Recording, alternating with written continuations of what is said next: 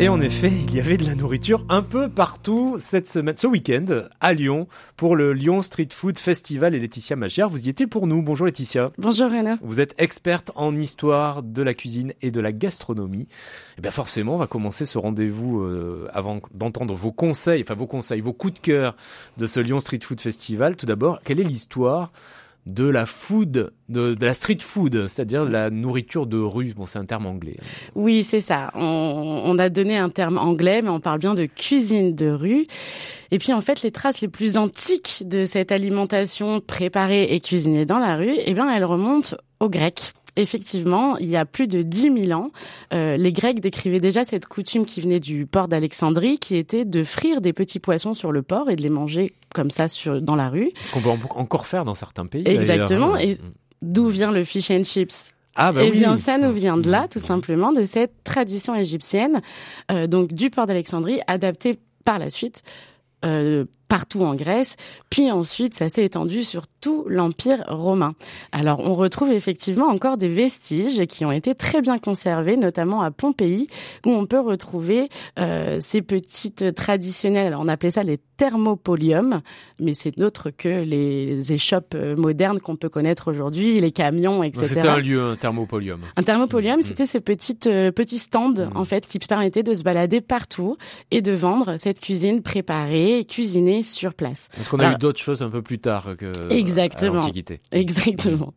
Euh, à cette époque, les classes euh, urbaines euh, euh, les moins favorisées vivaient souvent dans des habitations partagées et dans lesquelles il n'y avait pas forcément de cuisine. Donc c'était absolument nécessaire et vital de pouvoir manger dans la rue. Donc tout simplement, en fait, ça a été une tradition qui a été faite pour nourrir les plus pauvres. Euh, la street food, elle, elle, accompagne toute l'évolution de notre civilisation au fil des siècles.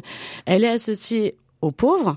Euh, mais au Moyen Âge, on comptait déjà de nombreux stands également et de petites charrettes qui vendaient à des prix modiques euh, cette alimentation préparée.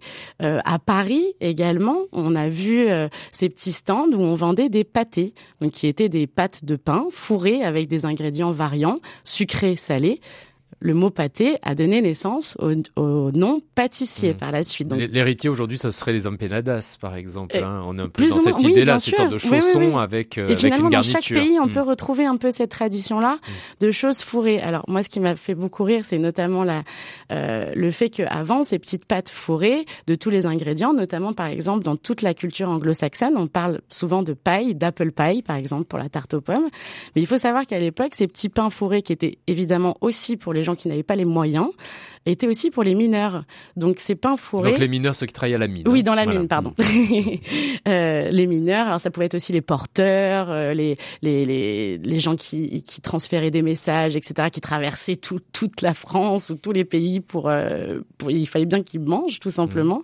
Mais il y avait cette. Donc ils partaient avec leur petit pâté, leur paille. Exactement. Mais ce qu'il faut savoir, c'est qu'à la base, cette pâte qui entourait la garniture ne se mangeait pas, tout simplement parce que les mains pleines de charbon, les mains pleines de suie, les mains pleines de d'huile des machines, on mangeait pas le pain et on mangeait que l'intérieur. Donc clairement, c'était encore dans cette idée de dire je n'ai pas de couvert, je n'ai pas de cuisine je peux quand même manger quelque chose. Et après, on a appris à se laver les mains. Donc, on a pu manger aussi euh, la partie euh, qui entourait la, la garniture. Tout à fait. Et puis, euh, bah forcément, avec le temps, le fait que cette nourriture, elle soit adaptée pour pour les, les, la population la plus pauvre, bah, il y a eu des préjugés un peu qui ont été mis sur la street food, sur la cuisine de rue, dire c'est pas pour nous.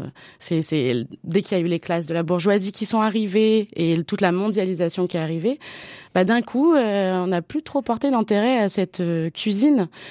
Mais on n'a pas vu son aspect créatif, euh, également ce qu'elle pouvait apporter. Oui, alors que, alors que surtout au Moyen Âge, on trouve des traces de la street food dans les, sur les tables royales. Ah oui. On faisait des petits pâtés farcis, etc. Mmh. Le pâté croûte. Mais sauf que là, on allait utiliser du foie gras, du pigeon, de la truffe. Et là, d'un coup, ah non, non, là, c'est à nous, c'est notre appartenance, c'est à nous. Mmh. Voilà. Et donc là, jusqu'à aujourd'hui, euh, cette cuisine de rue, elle a évolué Oui, en fait, ce n'est qu'au 21e siècle hein, que la cuisine de rue euh, a retrouvé ses lettres de noblesse. Exactement. Mmh. Alors, il y a plein de d'explications, mais je pense que l'explication la plus claire, euh, bah, déjà, c'est notre intérêt pour la gastronomie en tant que telle, l'identité de chaque pays, l'identité de chaque cuisine, et à travers la street food, on peut montrer justement cette délimitation de territoire euh, des ingrédients aussi, parce que vous allez d'une ville à une autre, les ingrédients ne sont pas les mêmes, et ça permet de donner une identité vraiment territoriale à la street food. Mmh. Et c'est ça qui est hyper intéressant. Et je, je c'est une façon pour les chefs aujourd'hui de s'exprimer en une petite bouchée. Donc mmh. c'est quand même un sacré défi. Quel lien avec le fast-food Alors le fast-food, euh, ça nous vient des États-Unis. Mmh. Euh, en fait, on c'est la même chose. Hein. C'est juste que le fast-food. Bon, on peut s'asseoir. Voilà, et le fast-food mmh. surtout, c'est surtout le côté euh, pizza, hamburger, euh, kebab. Quand on parle fast-food, on, on, pense à quelque chose d'assez négatif, gras et pas bon pour la santé. Et c'est justement là où c'est intéressant, c'est qu'aujourd'hui la street food devient quelque chose de d'équilibré, raisonné, euh, avec des ingrédients du coin, euh, et on va transmettre des valeurs à travers notre cuisine dans une petite de découvrir aussi des pays. Tout à fait. C'est peut-être ce que vous avez fait d'ailleurs ce week-end. Vous avez fini avec l'histoire, pardon. Je ah oui, bien sûr. Oui, oui.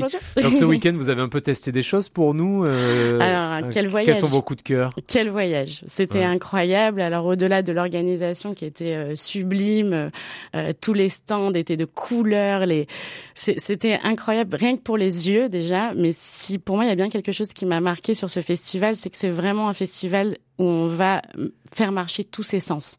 Parce que l'essence même de ce festival, c'est aussi de mélanger la nourriture, évidemment, avec la culture et la musique.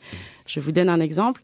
Joe Star était présent, il a cuisiné, mais dimanche, Philippe Etchebest était là et il a joué de la batterie ah avec son groupe. Ah, je ne savais pas qui. Donc c'est génial de pouvoir mélanger tout ça. Il cuisine quoi, euh, Joey Star? Joey Star, euh, grâce à son petit collectif qui s'appelle le Food System, nous a créé un petit euh, sandwich avec une base de bao, qui est un petit pain qui nous vient d'Asie, vapeur, avec tout un, un mélange à l'intérieur magnifique, avec des pointes du Pays Basque, avec le piment d'Espelette, de la viande confite et une sauce chien pour rappeler Qu'est-ce que c'est une sauce chien?